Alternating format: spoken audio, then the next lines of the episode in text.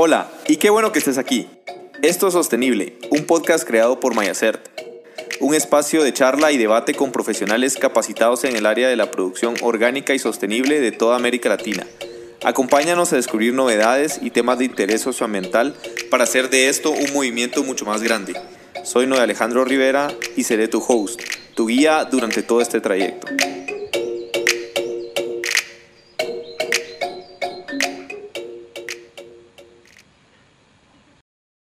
Um tema tão transcendental e que requer muitíssimo análises eh, e muitíssima eh, claridade por parte de cada um de nós outros.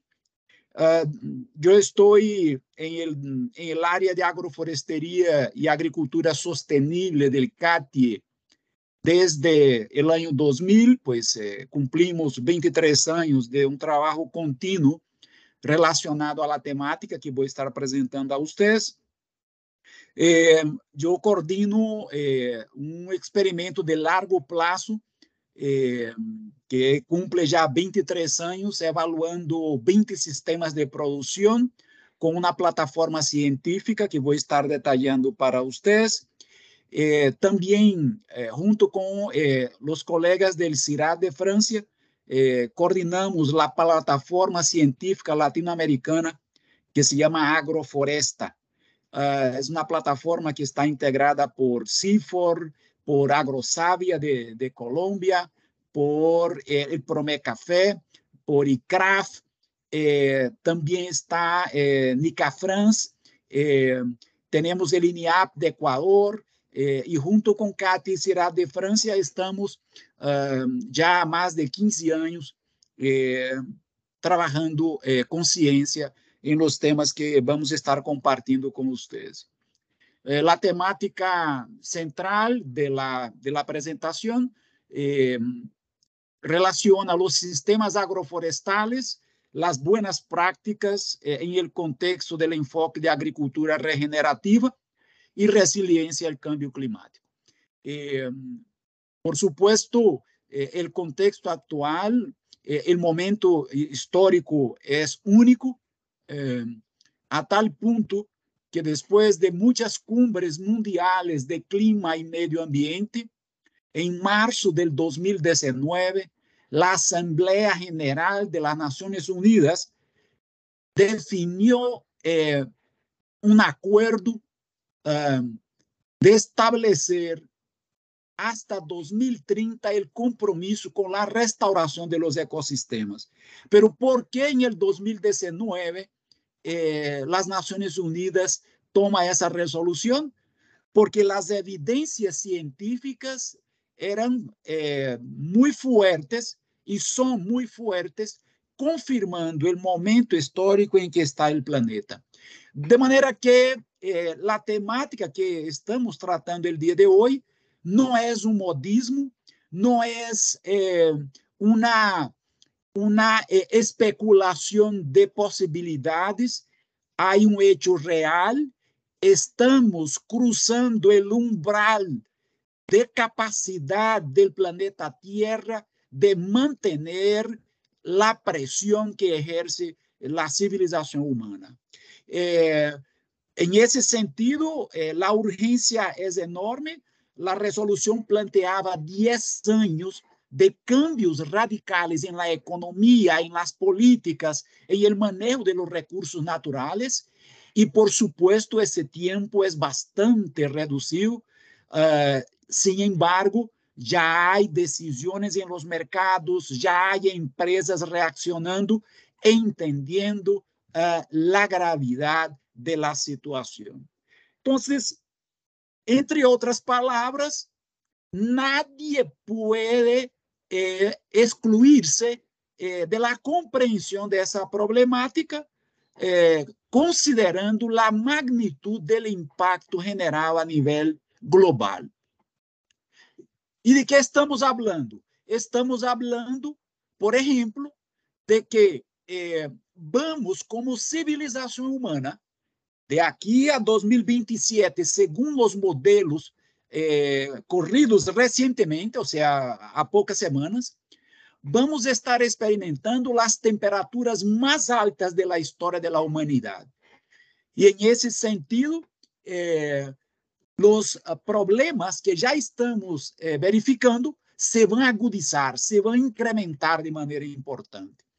Eh, associado a toda essa problemática, em escala global, em todos os rincones do planeta, se ha desencadenado uma série de fenômenos extremos eh, que han alterado eh, o clima, eh, han alterado de maneira importante os ciclos naturais, eh, os ciclos biogeoquímicos, a dinâmica de plagas e enfermidades.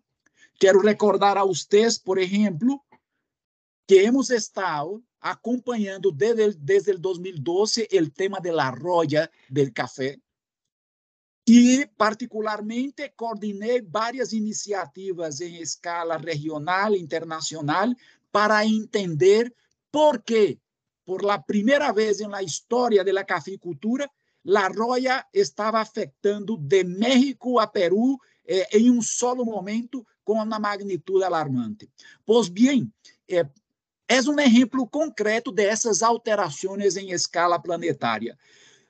Os estudos que hemos estado acompanhando confirmam que hemos passado do predomínio de duas raças de roya para mais de 18 novas raças de roya em los países cafetaleiros. Por lo tanto, temos hoje dia toda uma alteração ambiental em zonas produtoras que ameritam de pessoas, de produtores, de técnicos, de empresas, de governo e de diferentes atores comprometidos, claros de la necesidade de inovar e cambiar o enfoque de produção. Já não podemos mais seguir com práticas tradicionais ineficientes, já não podemos mais seguir com modelos totalmente dependentes de insumos químicos sintéticos.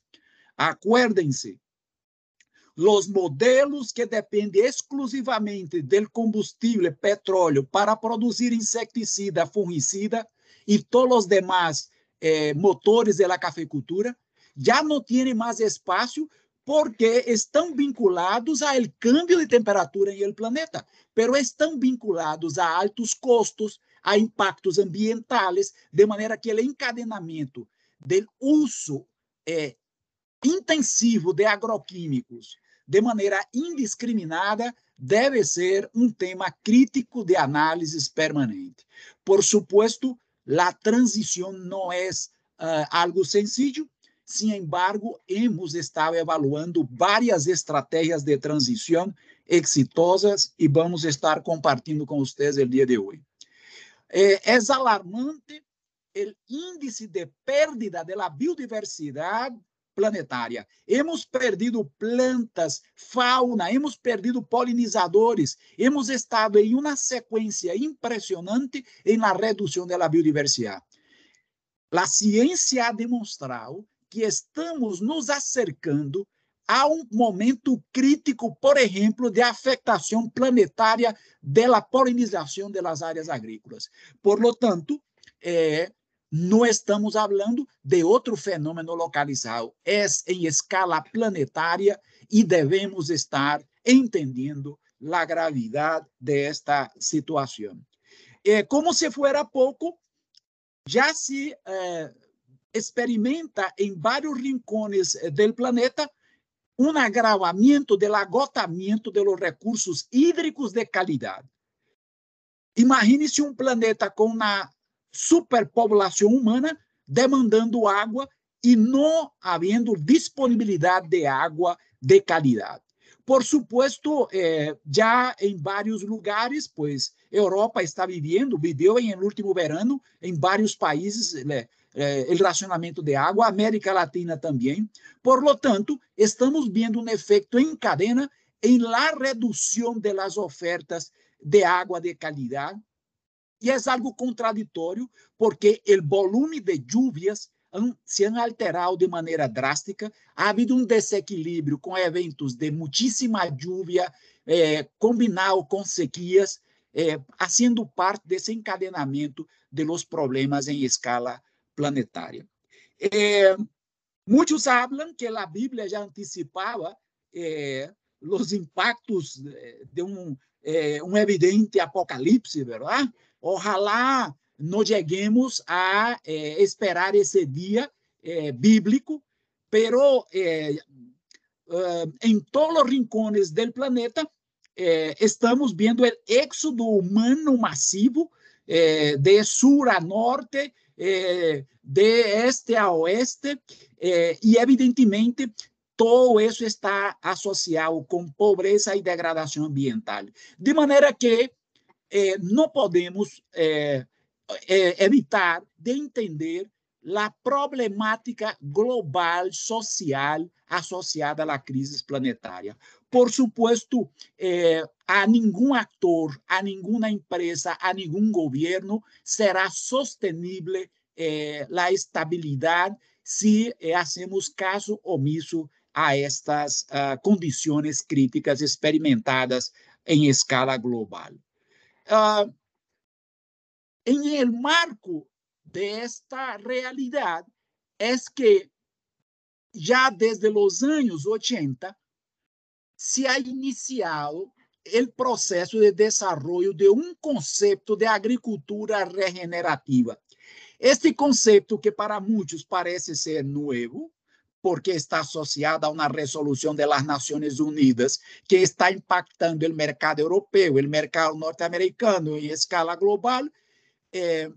Eh, essas eh, resoluções das Nações Unidas eh, estão vinculadas com decisões de limitar produtos que estén ignorando la protección de la cobertura forestal, eh, ignorando eh, el tema de la contaminación ambiental. Entonces, ahora también hay una presión eh, de gobiernos y mercados para eh, inovar com esse tema. Pero fíjense ustedes, o conceito de agricultura regenerativa nasce nos anos 80 com o Instituto Island planteando uma opção ambiental produtiva e econômica de, eh, de agricultura.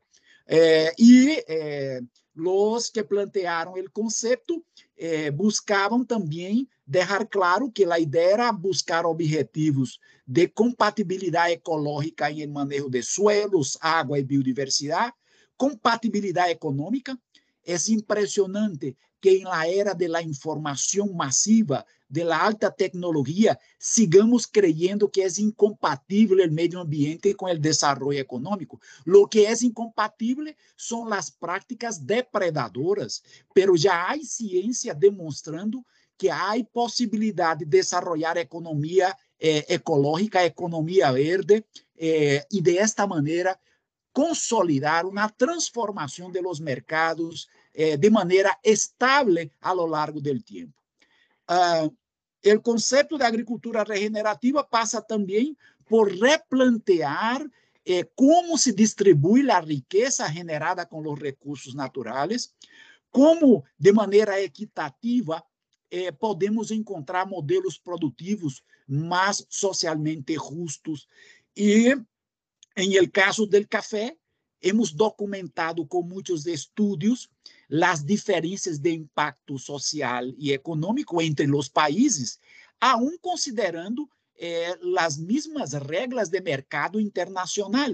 Então, muitas vezes o que há são governanças, são esquemas de gestão eh, de las economias que eh, são desequilibrados. E há experiências interessantes, para mencionar um caso concreto, do modelo de traçabilidade do setor cafetaleiro de Costa Rica, que permite eh, uh, preços superiores à Bolsa de Nova York, de 40%, 50% a 60% mais, eh, e vinculá-lo com outras estratégias han permitido, a um com altos custos produtivos, rentabilidades interessantes eh, em várias unidades produtivas. É só um exemplo de, de la possibilidade de articular esquemas eh, de traçabilidade socialmente e ambientalmente eh, mais justos.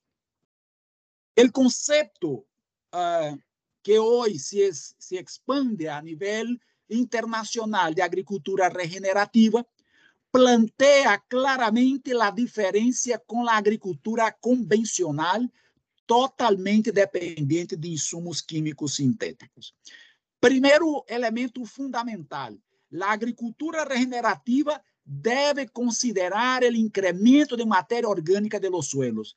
A igual que los bosques, la materia orgánica dentro del área agrícola es determinante para los cultivos y para mantener el potencial productivo biológico de los suelos. La restauración de la vida del suelo. En la agricultura convencional, nos hemos acostumbrado con el suelo muerto usando agroquímicos sintéticos.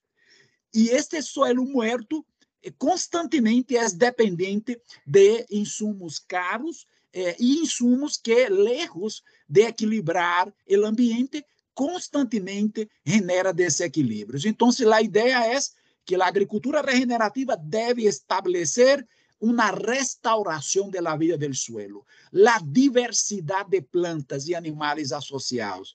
E algo fundamental, a agricultura regenerativa deve contribuir para atrapar o excesso de carbono que hemos tirado la atmosfera com os combustíveis fósseis, devemos atrapar, incluir esse carbono em los árboles, em los cultivos, em el suelo, devemos contribuir para reduzir emissões, devemos proteger os suelos de los eventos extremos de lluvias, devemos incorporar bioinsumos de calidad, ya hay muchísimo avance, lo que falta es masificar, es tener estrategias sólidas, pero ya hay a diferentes escalas, incluso comercial, la oferta de bioinsumos. Por supuesto, la idea es tener bioinsumos de calidad. ¿Y a qué nos referimos a bioinsumos? Son insumos de base natural que pueden eh, contribuir à fertilização foliar, à fertilização ao suelo, pero também a microorganismos benéficos que podem melhorar os sistemas produtivos. Estamos acompanhando eh, uma série de trabalhos vinculados à temática, tanto em escala artesanal como em escala comercial. Por supuesto, uma agricultura regenerativa deve demonstrar que está descontaminando suelo, água, planta e aire para benefício direto de, los, de las famílias produtoras, pero também para benefício de consumidores e eh, de, do ambiente em geral. Eh, o conceito de agricultura regenerativa busca um equilíbrio dentro das áreas produtivas para manter regulado o complexo de plagas e enfermedades com ambientes estáveis. Eh, vou estar comentando pontualmente quais são os desequilíbrios que fazem disparar eh, plagas e enfermedades. Por exemplo, o excesso de sol é um disparador de plaga e enfermedade. O excesso de temperatura. Outro disparador, o excesso de sombra. É outro disparador de plaga e enfermedade. Então, necessitamos tratar de entender em diferentes dimensões da agricultura regenerativa como vamos incorporando estratégias que permitam cambiar a história eh, do uso de los recursos naturais del suelo eh, por parte da humanidade. Em esta eh, diapositiva estão as diferentes técnicas vinculadas à agricultura regenerativa, que inclui agricultura natural, orgânica, agricultura de carbono, eh, cultivo uh, de eh, pastos eh, perenes e cereais, a agroforesteria, as filas de árvores incluído em esse paquete de agroforesteria, manejo integral, manejo holístico de las fincas, de plagas e enfermedades, a ganaderia ambiental, e também eh, as produções diversificadas em unidades produtivas. Então, esse é um conjunto de técnicas que estão nombradas. Ora, a agroforesteria, que é o assócio de árvores com cultivos, pastos e animais, entrou em la lista mundial de estratégias fundamentais para agricultura regenerativa. Por lo tanto, devemos em nossos países, em todos os rubros agrícolas, perguntar como podemos optimizar o uso do assócio de árvores com cultivos, pastos e animais. Já temos experiências com cacau, banano, eh, com sistemas silvopastoriles, com sistemas mistos amazônicos, com erva mate, pero devemos melhorar eh, essas experiências e devemos ampliar o uso de los árboles em el paisaje agrícola para os diferentes rubros agrícolas. Aí inclui-se hortaliças, medicinales, eh, produção de granos, já há técnicas para hacerlo. En el caso del café y en el caso del cacao, la mayoría de los países producen bajo sombra y ahí tenemos un potencial de poder encontrar ajustes de adaptación importante. Pero en las áreas donde hay predominio de sistemas a pleno sol, necesitamos eh, tratar de entender cómo mejoramos eh, eh, el diseño y establecimiento de nuevos sistemas. De maneira geral, todos nós que estamos aqui, eh, em nossas diferentes ações, devemos eh, perguntar se estamos contribuindo a melhorar o paisaje eh, com o manejo de árvores em el paisaje, com a conservação de los recursos naturais, com a reforestação massiva, com eh, o estabelecimento e manejo adequado de sistemas agroflorestales, com a redução de emissões, que é um tema crítico, eh, com o estabelecimento de cultivos adaptados a câmbio climático. Em el caso do café, temos dois contrastes importantes. Países com sistemas agroflorestales, aí há diferentes sistemas, diferentes experiências, pero el desafio fundamental é melhorar desenho, é melhorar manejo, porque encontramos muitos sistemas agroflorestales de baixa produtividade, de baixa rentabilidade. E em los países onde predomina áreas de pleno sol, el caso de Brasil, algumas áreas eh, de Colômbia, eh, algumas áreas de Equador uh, e alguns outros países, a ideia é definir desenhos que permita altas produtividades em el marco de agricultura regenerativa agroflorestal. Uh, por supuesto, eh, voy a hacer énfasis a agroflorestería porque es la práctica por excelencia que permite múltiples beneficios a la vez si ella es bien utilizada. Nenhuma outra prática pode ter um impacto tão amplo como a agrofloresteria, o associo de árboles adequado. Por supuesto, o associo inadequado e com malos desenhos não permite potencializar a sustentabilidade.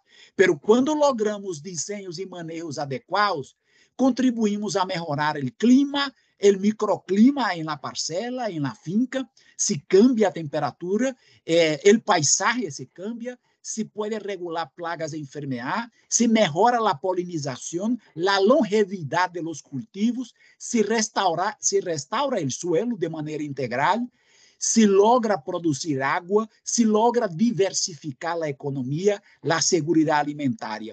Eh, eles, la, la gráfica de la izquierda eh, trae o resultado de vários estudos em escala mundial, comparando sistemas agroflorestales que estão agrupados ao centro da gráfica com eh, os bosques à la izquierda e à la derecha, em el círculo rojo, los cultivos sem árboles, los pastos sem árboles. Qual é a síntese mundial? Los sistemas agroflorestales ajudam a capturar carbono e, desta maneira, contribui a mitigar o câmbio climático. E, por supuesto, a agricultura sem árvores não lo pode fazer. Então, em esse sentido, a ideia é como podemos uh, consolidar um redesenho, uma reorganização das fincas com todos os cultivos para eh, consolidar sistemas agroflorestales sostenibles, regenerativos. Eu vou compartilhar com vocês dados de ciência que hemos estado desenvolvendo e acompanhando Pero antes de hacerlo, hago uma pausa e lhes pergunto: será que solamente la ciência hemos encontrado dados que justificam a importância de los sistemas agroflorestales? Ora, se uno revisa a história de nossos países e pergunta quantos anos de cafeicultura, é provável que em todos os países, vamos dizer, temos 200 ou mais de 200 anos de cafeicultura. Pois bem, o uso e a dependência de insumos externos nasceu em que época? Em esses mais de 200 anos. Ora, o uso de inseticida, fungicida eh, e fertilizantes sintéticos é produto de los últimos 50, 60 anos. Pero, por mais de 150 anos, a cafeicultura de nossos países praticamente era com insumos internos das fincas. E, por supuesto, eram práticas eh, rudimentárias, pero que lograram manter a produtividade por mais de 150 anos. Pero há um aspecto fundamental: como logravam fertilizar? Por supuesto, um dos temas fundamentais é que em todos os países predominavam lá produção de sistemas agroflorestales com espécies leguminosas, aportadoras de biomassa e ciclagem de nutrientes. Então, essa, essa é nada mais uma constatação de que é inequívoco a relevância de los sistemas agroflorestales. Temos que rescatar do passado essa realidade de produção sem dependência de insumos externos e agora perguntar que podemos fazer para melhorar com a tecnologia, com os conhecimentos de hoje dia e lograr níveis de produtividade importante, combinando esses conhecimentos eh, tradicionais com o conhecimento da ciência. Dados concretos de los desafios já experimentados em zonas cafetaleiras de impactos fundamentais. Esse é um exemplo concreto de Costa Rica, mas está passando em todos os países produtores, onde há desequilíbrios com eventos extremos de lluvia. Em 2012, eh, em julho de 2012, a estação meteorológica del CATIE marcou um recorde histórico de uma lluvia que durou 24 horas e que injetou a la zona cafetaleira quase 429 milímetros em 24 horas. Isso praticamente é um antecipo do dilúvio. Cayeron-se quase todos os puentes de las zonas produtoras, vinieron abaixo eh, los suelos de las fincas. Pois bem, esta lluvia del 23 de julho del 2012 em Turrialba, Costa Rica, foi recorde histórico de 74 anos. Isso quer dizer, a estação meteorológica del CATIE passou 74 anos para medir esse, essa lluvia tão dramática, verdade? Ora, vejam vocês que incrível, que imaginaria a gente de la zona de quando vendria o próximo recorde? Os científicos alertavam para que os eventos extremos estariam chegando com mais frequência. E isso não foi é, um comentário vazio. Em julho de 2021, vejam vocês, em nove anos depois, nove anos depois, Viene uma lluvia de 24 horas de 435,6 milímetros. Isso quer dizer, nove anos depois, se rompe um recorde que havia logrado esperar 74 anos. Por lo tanto, os que ignorem o mensaje de la natureza, não tendrão mais salida. Sencillamente, ou se adaptam ou estarão fora da capacidade de assimilar golpes duros frequentes. Por lo tanto, ou aprendemos rapidamente ou sencillamente já temos que sair da cancha porque já não podemos seguir jogando este campeonato. Ora, que ha passado naturalmente em las fincas durante tantos anos. Seguimos produzindo consuelo exposto à lluvia e a cada ano se vai o principal patrimônio, que é o suelo. Estudos em Costa Rica demonstravam, por exemplo, que um cafetal com sombra perdia 100 quilogramas por hectare por ano com lluvia com uma pendiente de 30%, pero sem sombra chegava a perder por ano 400 quilogramos por hectare. Um pasto sem árvores, quase 2 toneladas. Esse é um dado de um estudo específico para eh, na zona de Costa Rica. Em el caso de Honduras, há um estudo na zona de Copán, em uma pendiente promédio de 46%, com lluvias de precipitações máximas de 42 milímetros a máximas e médias de 18, pois bem, acúmulos de 25 toneladas por hectare. Se estudou três anos contínuos, o primeiro ano, 18 toneladas de suelo perdido em um cafetal sembrado há um ano, em pleno sol. Imagine-se perder 18 toneladas de suelo em um solo ano.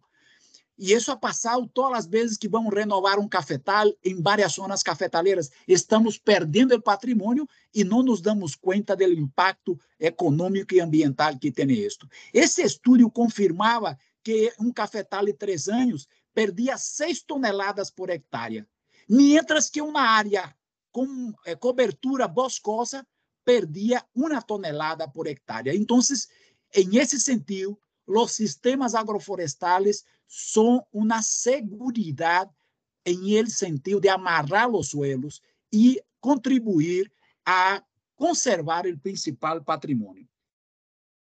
Em esta gráfica temos as zonas cafetaleiras de México a Costa Rica. Eh, todas as zonas cafés são cafetales e as zonas eh, rayaditas são bosques naturais. Ora, agora se sabe que os sistemas agroflorestales são verdadeiras conexões entre áreas boscosas. Os países que perdem cafetales arbolados estão perdendo verdadeiros bosques, estão perdendo proteção de suelo, biodiversidade. Por lo tanto, não é inteligente seguir produzindo eh, a plena exposição, eh, porque efetivamente representará a agudização dos problemas que hemos estado acompanhando. Em el caso de Costa Rica, documentamos del 2001 al 2007 a desaparição de 23 mil hectares de cafetales e contabilizamos mínimo 750 mil toneladas de carbono que foram liberadas por la eliminação desses cafetales arbolados. Por lo tanto, se em qualquer lado a cafeicultura com árvores se inviabiliza e desaparece para que se estabeleça outros cultivos sem árvores, o que temos é uma verdadeira deforestação com um impacto negativo de serviços ambientais. A ideia, então, é saber como logramos defender as áreas cafetaleiras com sistemas produtivos eficientes em todos nossos países. Veja vocês, 90% de los cafetales de Peru estão em áreas boscosas, estão com árvores. Temos que melhorar o manejo desses cafetales porque a produtividade é muito baixa, por exemplo. Isso se repite em Bolívia. E hemos logrado em vários países demonstrar que é possível, com sistemas agroflorestales melhorados, eh, lograr produtividades interessantes. Uh, el caso brasileño es, es dramático, ¿verdad? Dos milhões de hectares de café praticamente a plena exposição solar. E qual é o dilema da cafeicultura brasileira? Minaor, eh, roya, eh, heladas, já há conhecimento científico que confirma a relação de minador com o excesso de exposição solar. La roya tiene eh, el ambiente de pleno sol una fácil dispersión eh, y eso contribuye fuertemente. Eh, las heladas, los cafetales a plena exposición solar son altamente vulnerables y ahora Brasil está viviendo el dilema de las sequías. Pues bien, não há outro caminho para a cafeicultura brasileira a não ser construir modelos agroflorestais regenerativos adaptados às condições brasileiras. Uh, e esperaríamos que todos nossos países transformem as áreas de canha, as áreas de soja, as áreas de ganaderia em áreas de produção de essas atividades, pero com árvores, porque é possível fazê-lo e já há exemplo em nossos países de como produzir esses rubros associados com árvores. Agora bem, que devemos entender para dar um bom uso, um bom uso a los árvores eh, em nossos sistemas produtivos? Não é poner árvores por poner, não é ter árvores por ter.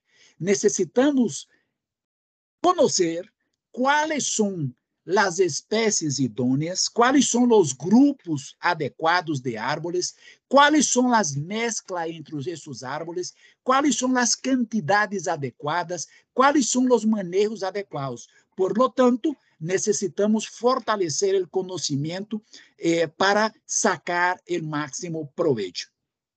Eh, veo, por exemplo, com preocupação eh, de decisões em los territórios sem esse conhecimento.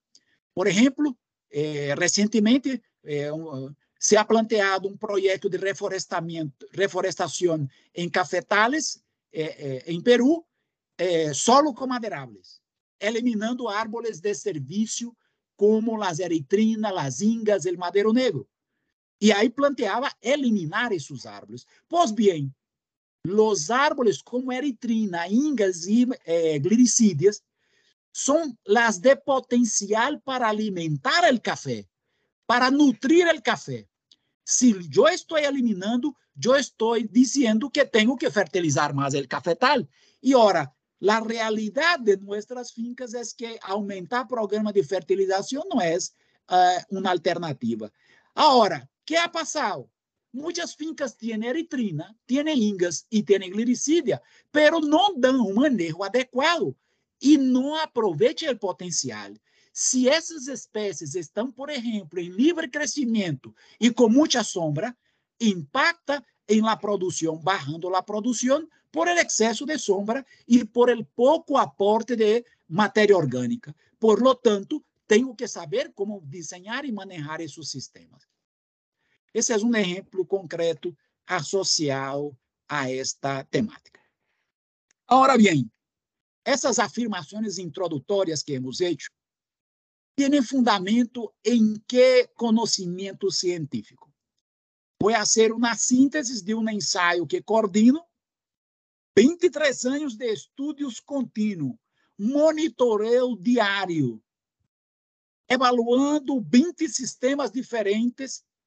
E aí, vocês na fotografia podem ver, temos áreas de café a plena exposição solar, combinado com áreas de café com uma sola espécie, com 12 espécies, é, com diferentes entradas de luz, com diferentes manejos. E, evidentemente, esses 23 anos de estudo em este ensaio de largo prazo não só evalua as espécies florestais, os árboles, solos individualmente, pero mescla entre esses árvores, sistemas diversificados, e, además, hemos tenido quatro níveis de manejo agronômico e estamos evaluando altos insumos convencionais, altas doses de insumos químicos sintéticos, é alto convencional. Estamos evaluando um manejo moderado convencional, que é um modelo de transição com agroquímicos, reduzimos a carga química à metade e incorporamos práticas é, ecológicas. E temos dois manejos orgânicos: um manejo intensivo, orgânico, de alto manejo orgânico e um manejo baixo orgânico. De, em esse sentido, quando combinamos diferentes sombras, diferentes manejos, em contraste com pleno sol, temos 20 sistemas diferentes estudados ao longo de 23 anos. Que variedades estamos estudando? Caturra, na maioria dos sistemas, e os chamados híbridos de cafés resistentes ao câmbio climático e variedades melhoradas. Teremos seis variedades que estão eh, em esse experimento. É o experimento mais largo em el mundo e pioneiro, evaluando as interações possíveis dentro do café, que hemos estado evaluando ao longo desses 23 anos evaluando a fertilidade do suelo, evaluando microorganismos do suelo, enfermedades em el suelo, estamos evaluando a diversidade de fauna, eh, a diversidade de hormigas, de pájaros, eh, as hierbas, estamos evaluando agotamento das plantações, estamos evaluando plagas e enfermidade, produtividade, custos, qualidade, estamos evaluando captura de carbono, redução de emissões, evaluando matéria orgânica, microclima, entre outros temas relevantes. Ora, como é que logramos, com 20 sistemas, 60 parcelas, 10 hectares, acumular tanta informação? Ora, porque hemos hecho uma rede científica ao redor desse experimento, com mais de 30 universidades de todo o mundo. E temos 15 anos mais de 15 anos de la colaboração com a plataforma científica Agrofloresta. A plataforma que coordenamos juntamente com o CIRA de França e que tem mais de 40 científicos vinculados. Hemos produzido mais de 30 artigos científicos publicados internacionalmente em revistas de alto nível e documentos científicos, documentos técnicos e mais de 40 teses de maestria doutoral e pós-doutoral. Durante esses 23 anos, hemos documentado a resposta de los 20 sistemas depois de haverem sido estabelecidos em um suelo degradado. Vea usted que interessante. Hubiera sido muito bonito e muito fácil haver estabelecido esse estudo em uma área excelente para café, com bom suelo, com bom clima, pero o ensaio foi estabelecido em uma zona baixa, 600 metros a nível do mar, com problemas em el suelo importante, compactação, nível freático, del, el nível de água superficial, a capa fértil muito pequena, por lo tanto, foi um desafio el poder consolidar el experimento en los primeros dos años.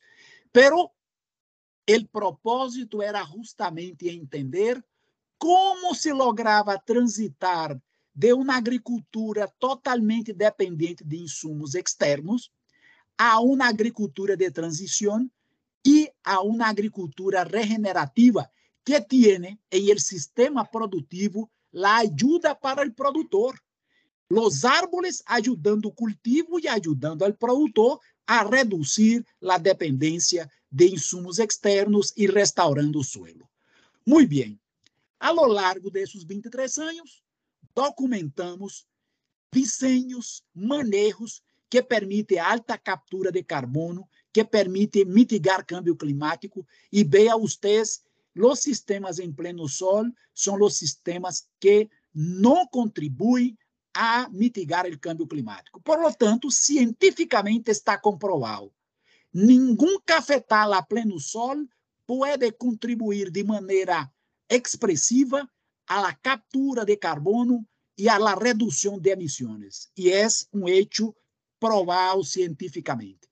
Mientras que os sistemas agroflorestales moderados convencionais, orgânicos intensivos, incluso sistemas agroflorestales com altos usos de agroquímicos, podem contribuir desde que tenham árvores estabelecidos em el sistema.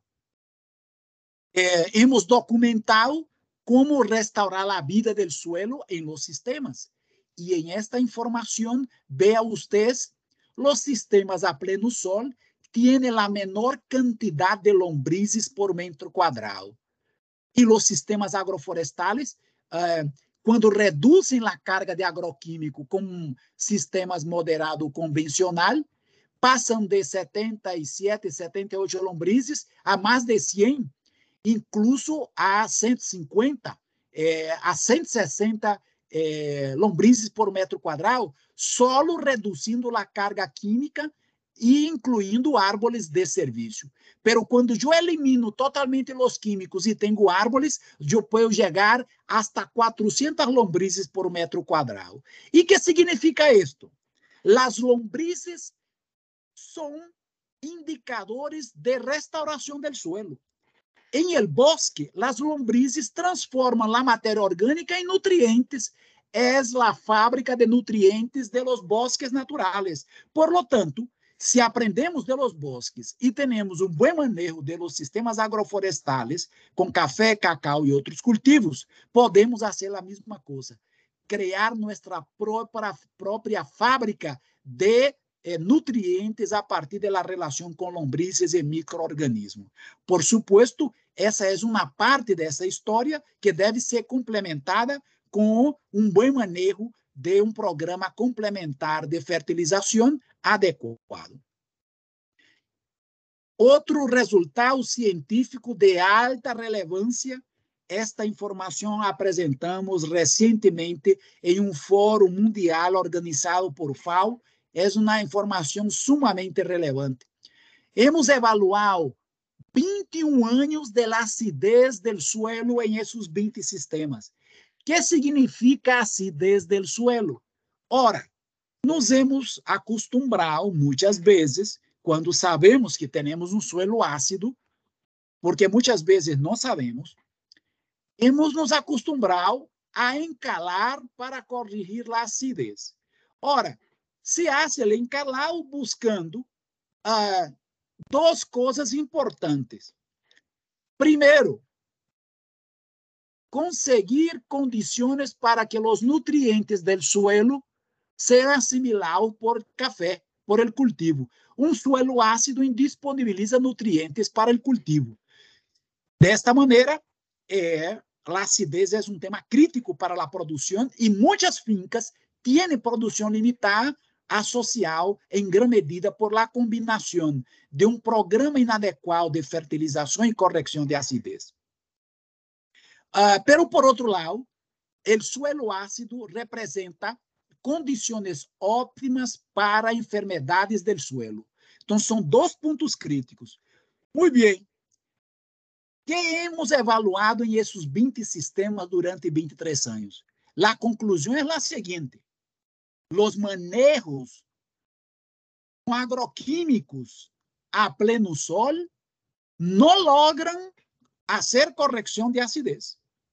De maneira que há uma dependência permanente por ele encalado. Permanente. Há que encalar toda a vida. E há um ponto importante. O encalado não contribui de maneira integral a melhorar a vida do suelo se eu tenho uma carga química de herbicida, fungicida, insecticida. De maneira que eh, todos esses elementos são importantes de considerar. Agora, veja que coisa curiosa. Los sistemas, aún com químicos, quando tinham árvores madeiráveis, redujo a quantidade de cal para el encalado. Los sistemas que tinham árvores como a eritrina redujeron aún mais a dependência de cal. E los sistemas sem agroquímicos, com manejos orgânicos e com árvores, não ameritaram a lo largo de ao completar eh, os 10 primeiros anos e os 21 primeiros anos, não tinham mais problemas de acidez do suelo. Estamos documentando claramente como se restaura o equilíbrio do suelo a partir da combinação de práticas. Eh, por supuesto, repito, eh, todos entender como desenhar e como manejar esses sistemas. Aqui arriba temos um sistema praticado em Costa Rica em agricultura intensiva, a eritrina com manejo de poda drástica a dos metros. Há áreas que hacen poda drástica duas vezes ao ano e o café que é da plena exposição solar. Este manejo eh, aporta algo de biomassa de los árboles, contribui à fijação, pero efectivamente expone duas vezes ao ano o cafetal a muitíssima incidência solar. E eh, estimula muitas hierbas del suelo. Mientras que os sistemas que combinam maderables com árvores de serviço, bimanejados, podem contribuir a regular a entrada de luz, temperatura, cobertura. Eh, então, a ideia é melhorar esses desenhos. Já sabemos os rangos de sombra adequado, não há um único nível de sombra adequado, em cada lugar há que ir buscando esse nível. Há um rango que varia é, entre o 30% e o 55% de sombra, e há que ir buscando em cada lugar eh, quais seriam eh, as melhores coberturas de sombra. Eh, outro tema importante em el desenho é a quantidade de árvores por hectare. Em, el quadro abaixo, em, em el estudo de 23 anos, hemos iniciado com altas densidades de árvores por hectare em el ano 2000, pero la medida que os árvores vão crescendo, vamos reduzindo a densidade de árvores, aproveitando diâmetros menores de los aproveitando lenha e abrindo a entrada de luz para, desta forma, garantizar produção sustentável de, de café. Quero só fazer uma síntese aqui. Em geral, com árvores com mais de oito anos de idade, se temos mais de 100 árvores, mais de 150 árvores madeiráveis por hectare, há um risco importante de reduzir a produção de café. Por lo tanto, devemos ter um bom desenho, uma boa combinação para que os árvores grandes com mais de 8 ou 10 anos não superem a mais de 100 árvores por hectare. Se, se a esta idade superam, vai ser necessário manejar copa, vai ser necessário incrementar programa de fertilização. Pero, por supuesto, se, se quero aproveitar eh, madeira com diâmetros menores, em la siembra inicial posso ter mais árvores e vou fazendo a redução desses árvores à medida que os árvores vão crescendo. Isso é para os madeiráveis, pero os árvores de serviço, como a eritrina e las ingas, mientras más tengo por hectárea y controlo la entrada de luz por la poda de la copa, más eh, estabilidad productiva tengo. Entonces, el contrario de los maderables. Hemos documentado el aporte de biomasa, el aporte de nutrientes por los árboles y vea ustedes qué increíble. Muchas veces tenemos los árboles y no sacamos proveito em el manejo para que eles produzam é, nutrientes. Se eu manejo bem um árvore de serviço, eu posso ter é, 75 kg de nitrógeno por hectare só com a poda aérea, pero posso chegar hasta 254 kg, verdade? É, pero não só o nitrógeno, posso ter aporte de fósforo, potássio e os outros nutrientes, pero necessito dar manejo. É, hemos documentado com estudos, por exemplo, eh, nosso experimento, que del total de hojas de la eritrina, que se chama poró, que se chama eh, pito, que se chama, tem vários nomes em los países, ¿verdad? Eh, que em Bolívia se chama ceibo, agora não me acordo muito bem. Se eu se eu o total de hojas e ramas finas de uma poda, estou falando material verde. Se eu tenho incorporado o cafetal, estou incorporando 4,8% do peso com puro nitrógeno. Esse estudo nosso, estudos em Brasil habla de 4,6% de nitrógeno e hemos desaprovechado. Nossos cafetales têm essas espécies, pero não aproveitamos. Estamos emocionados com a pulpa do café, com a gallinaça, que aporta de 2 a 3% de nitrógeno, pero la biomasa de esas especies aportan casi el 5% en el caso de las eritrinas, de su peso total es nitrógeno. Entonces, la naturaleza nos da un regalo y no aprovechamos. Tenemos que aprovechar eh, de manera importante esta oportunidad. ¿Qué aprendimos sobre cómo tener mayor producción de café con el mismo manejo, con la reducción de agroquímicos, con el uso de un kilo de pulpa, de, de un kilo de gallinaza por planta por año. ¿Cómo hemos logrado tener productividades importantes? Muy bien, tenemos eh, uma combinação de práticas e um dos elementos importantes é a utilização de variedades resistentes ao câmbio climático, tolerantes ou resistentes à roya, eh, com alta rusticidade, e hemos demonstrado cientificamente que essas variedades triplicam a produção com manejos barros e moderados. É, e esses estudos lá hemos trasladado a parcelas de produtores que confirma esta informação. Hemos feito análise de rentabilidade de los 20 sistemas. Hay que evaluar a parte econômica e vea ustedes, há sistemas agroflorestales de baja rentabilidade, que são os sistemas com maderáveis solamente. Os sistemas com solo maderável tiene um risco importante eh, do ponto de vista de que se o produtor não tem um manejo de fertilização adequado, pode bajar a produção e isso se confirma em nosso ensaio. Pero temos sistemas que combinam árvores de serviço, incrementando biomassa e a, fix, e a fixação de nitrogênio com altíssima rentabilidade econômica.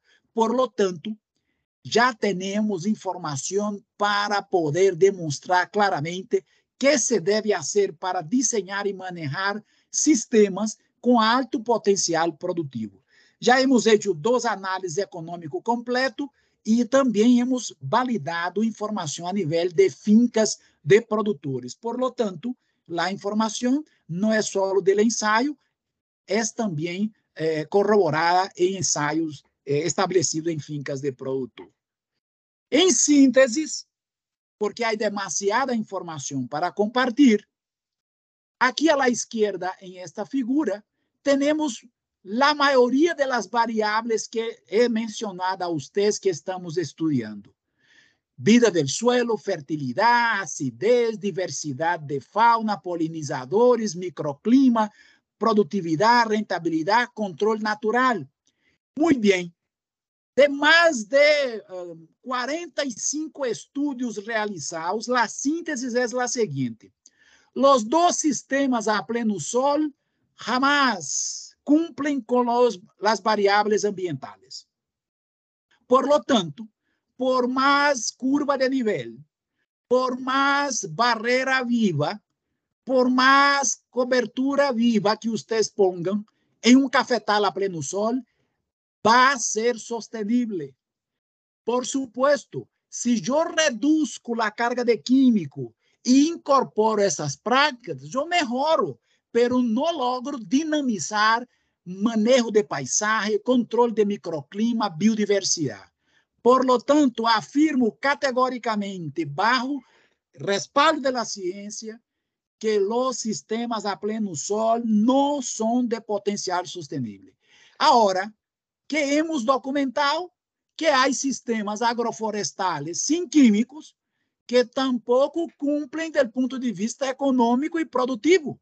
Então, cumprem com variáveis ambientais, pero não produzem café. E em este caso, aí é o outro extremo. Temos um ambiente protegido, pero não pagamos as contas, verdade? E em este caso, devemos ter claridade de não proponer a los produtores sistemas de, alta, de alto risco por baixa produtividade.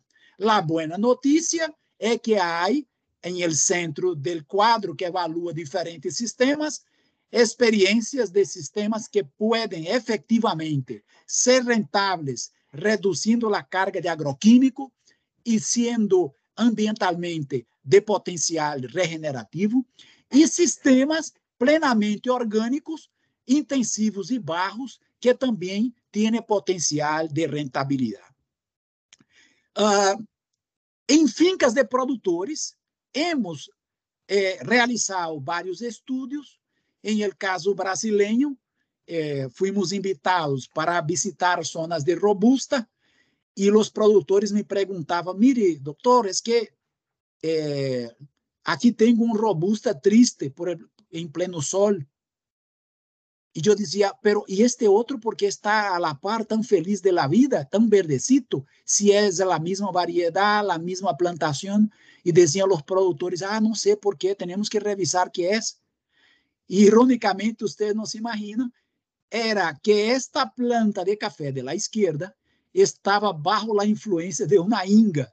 Entonces, hemos demonstrado y llevado a parcelas en Amazonía brasileña alternativas de manter vigor de robustas, por exemplo.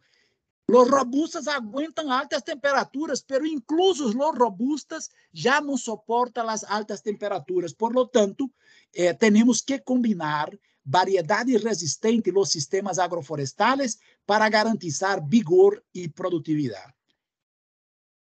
A ciência confirma, o café necessita 2.200 horas luz por día, pero no necesita extremos de radiación. Entonces, debemos reducir el impacto de la radiación extrema, de la temperatura extrema.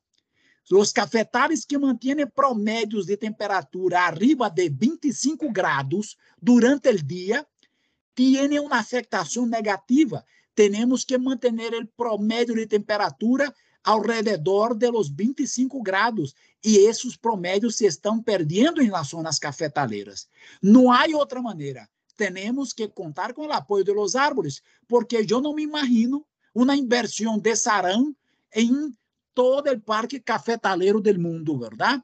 Eh, aí poderíamos cobrir com sarão, pero não temos conectividade, não temos matéria orgânica, não temos fi de nitrógeno, não temos restauração de suelo.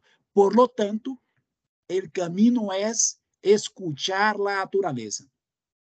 Y en Honduras, los colegas del Instituto Hondureño del Café confirman lo que hemos estudiado en nuestro ensayo. Un café a pleno sol puede tener en el suelo temperatura superior a la temperatura eh, del suelo en sombra en más de 3 grados isso quer dizer, um cafetal a pleno sol tem altíssimas temperaturas em el cultivo, pero en el suelo, e isso impacta em umidade del suelo, em vida del suelo. Por lo tanto, temos que regular a temperatura arriba del cafetal, pero também regular a temperatura del suelo, ¿verdad? Então, é muito importante eh, esse elemento. Vocês podem estar perguntando-se, e como deve ser a sombra además de tener maderables, árboles de servicio que son fundamentales y árboles frutales. ¿Qué hacer con la entrada de luz? Ora, aqui temos um exemplo de lo que estamos ensinando a los técnicos em los cursos e las capacitações. Temos quatro condições de sombra. A la izquierda arriba, sombra densa, cerrada e uniforme.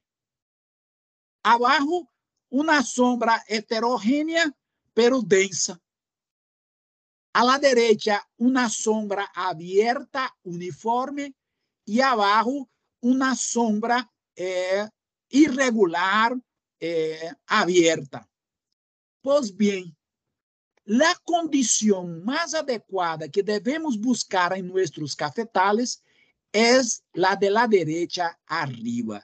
Isso quer dizer devemos ter sol e sombra, sol e sombra distribuído em toda a área cafetaleira, incluso em dentro da copa de los árboles. Isso quer dizer, temos que ter copas abertas para que a luz entre. E em cada zona temos que ajustar eh, a cobertura de sombra entre 30% e 50%, entendendo a distribuição uniforme e aberta de luz e sombra em todo o cafetal. Essa é a teoria e há que praticar em la prática para em cada condição lograr esta condição ideal. Ah, ah, hemos estado documentando em várias fincas, le repito a vocês, temos uma rede de fincas que superam a mais de 1.200 fincas em vários países, que são sócias e colaboradoras no, nossas, validando o que estou eh, comunicando a vocês. Por exemplo, em cooperativas de Costa Rica está a lista com nome e apelido de produtores que han logrado ordenar suas sombras e ter alta produção de café. Por lo tanto, estou falando del milagro e estou poniendo o nome del santo. Há muita gente que não crê que arriba de mil metros podemos ter sombra.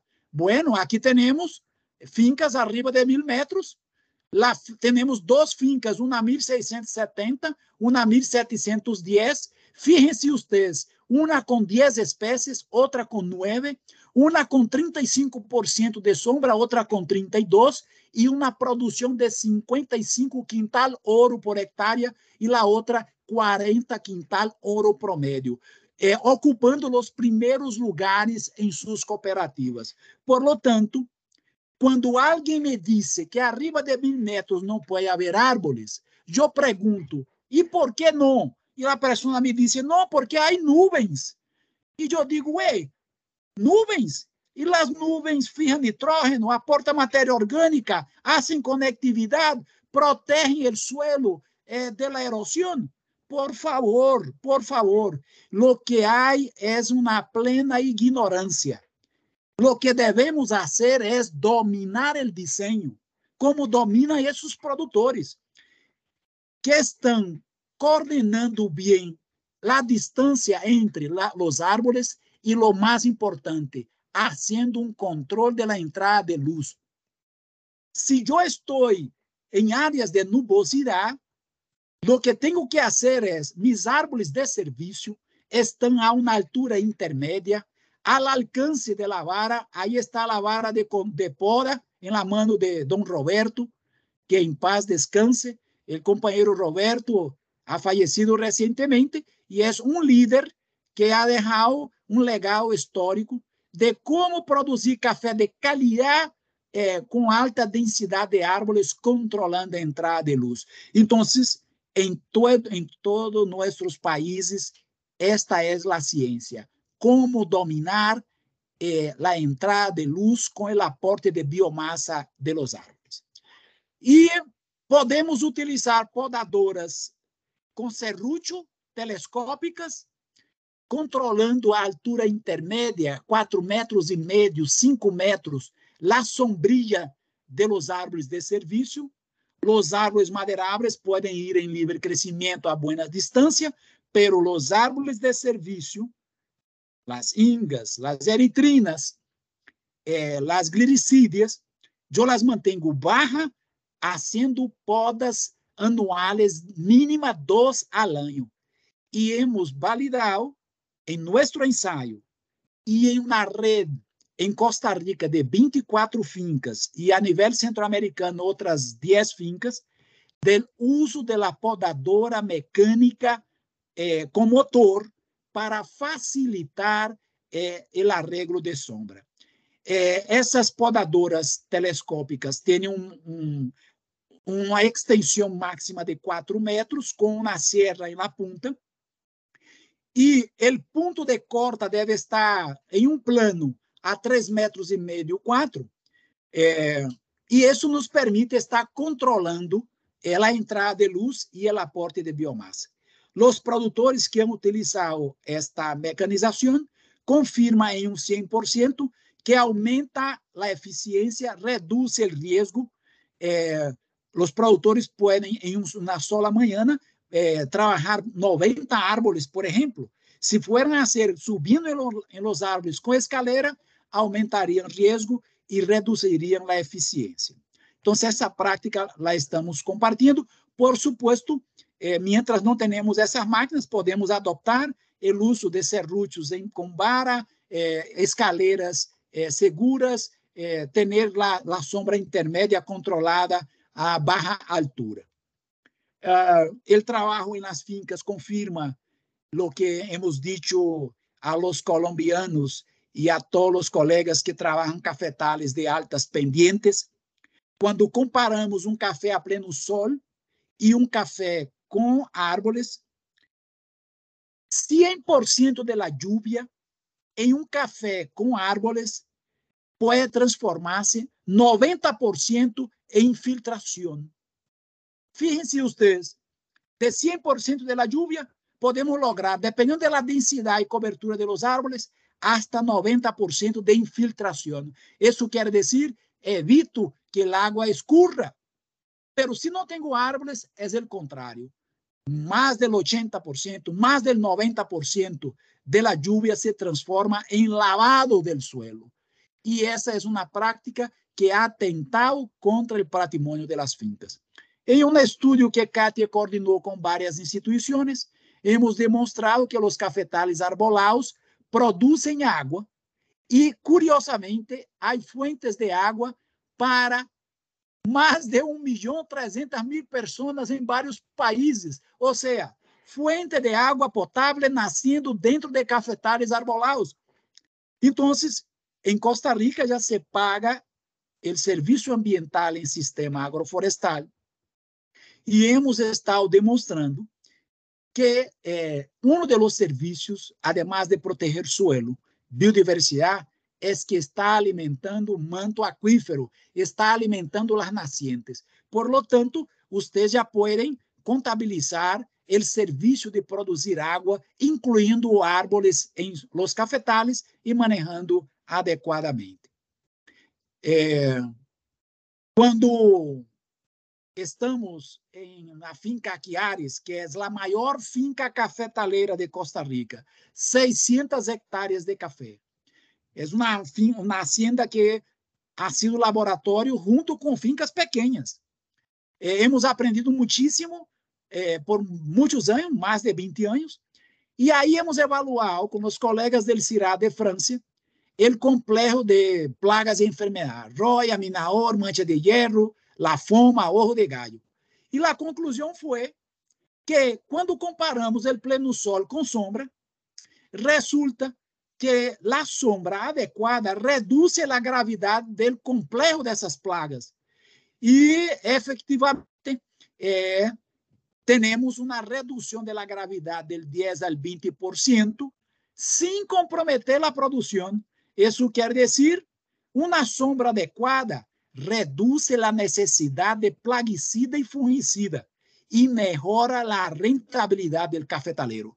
Por supuesto, há que eh, implementar desenhos e manejos adequados, pero esse está plenamente documentado em fincas comerciais. Eh, as colegas de CATIE que trabalham com o estudo de aves, evaluando o ensaio, evaluando fincas, encontrado um grupo de aves chamadas as reinitas, que são controladoras da broca do café. Há algo fundamental. As reinitas só estão presentes em cafetales que tenham sombra. Eh, las, la sombra incrementa a atração a las aves, aumenta o número de espécies e de indivíduos. Uh, e em el estudo realizado recentemente, elas compararam áreas de cafetales onde se liberaram os cafetos para as aves e para as abejas e áreas onde aislaram eh, as abejas e as aves e tiveram o surpreendente hallazgo de que as aves combinado com as abejas contribui a incrementar a produtividade em um 12%. Isso quer dizer que se tem um bom desenho, um bom manejo de mi cafetal, a contribuição de las aves e de los polinizadores é de alrededor de um 10 a um 12% em cosecha. Estão pagando o benefício de ter os árboles em el sistema. Por lo tanto, eh, é uma informação muito importante eh, que pongo a, a de vocês. Já estou concluindo eh, a apresentação para passar ao intercâmbio e diálogo, pero quisiera comentar a vocês que todo o que estou comentando, em grande medida, viene sendo articulado com o Instituto del Café de Costa Rica, o Ministério de Ambiente, o Ministério de Agricultura, a cooperação internacional, há mais de 20 anos. E parte desse processo foi que Costa Rica logrou desenvolver a primeira NAMA agrícola do mundo. Costa Rica é o primeiro país que firmou um pacto em el mundo para transformar o modelo de produção de café em um modelo eh, adaptado ao clima, comprometido com mitigação, e várias práticas que estão sendo implementadas já chegaram a aproximadamente 25 mil hectares. Agora estamos com uma nova fase e a ideia é seguir ampliando os benefícios e ampliar o número de fincas. Por lo tanto, eh, les comento que, em grande medida, lo que he dicho a ustedes ya hace parte de la política nacional de Costa Rica, donde Katia viene acompañando desde el diseño hasta la implementación. De manera que estamos a la orden para seguir colaborando com empresas, países, instituições que queiram ir por el mesmo caminho. A lo largo de los 23 anos, hemos trabalhado com vários projetos que nos ha permitido, por exemplo, eh, chegar a 10 países. Hemos estabelecido uma rede de novos ensaios de largo prazo, tanto em Costa Rica, como em Equador, como em Brasil, com café, com cacau, com um sistema silvopastoril, com cítricos, em el caso brasileiro, com Fazenda da Toca, em São Paulo. Uh, e, efetivamente, toda essa colaboração é um patrimônio a serviço de los que estejam interessados para seguir avançando. Estamos fazendo de maneira complementária. Em este momento, estamos em seis países Brasil, Colômbia, Costa Rica, Honduras, Guatemala e Peru, em um convênio com Bol Café, estabelecendo uh, modelos agroflorestais regenerativos em fincas. De maneira que eh, este conceito está agarrando em força. Eh, estamos uh, trabalhando com Rainforest Alliance em desenvolvimento de esquemas similares para a pinha.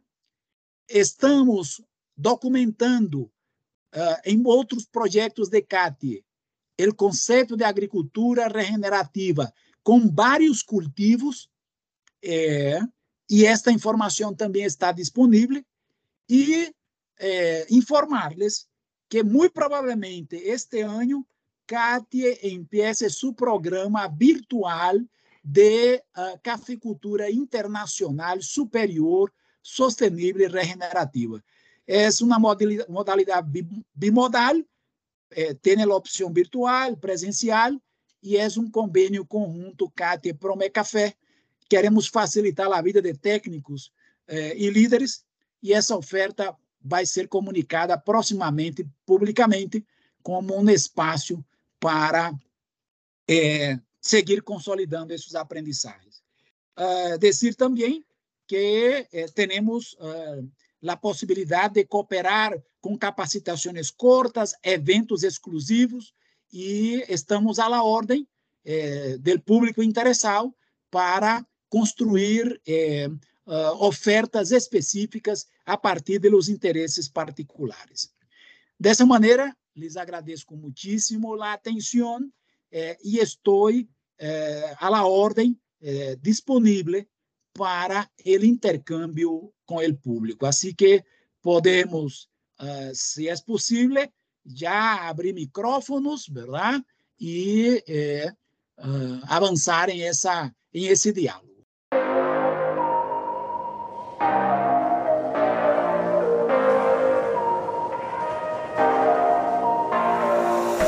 Gracias por haberte quedado hasta el final. Esto fue Sostenible, un podcast creado por Mayacert No olvides que puedes contarnos qué te ha parecido este episodio o si tienes algo más que aportar utilizando los siguientes canales. Para correo electrónico info.mayacer.com o también en todas nuestras redes sociales como Mayacer Certifier. Soy Noé Alejandro Rivera y fue un placer acompañarte hoy.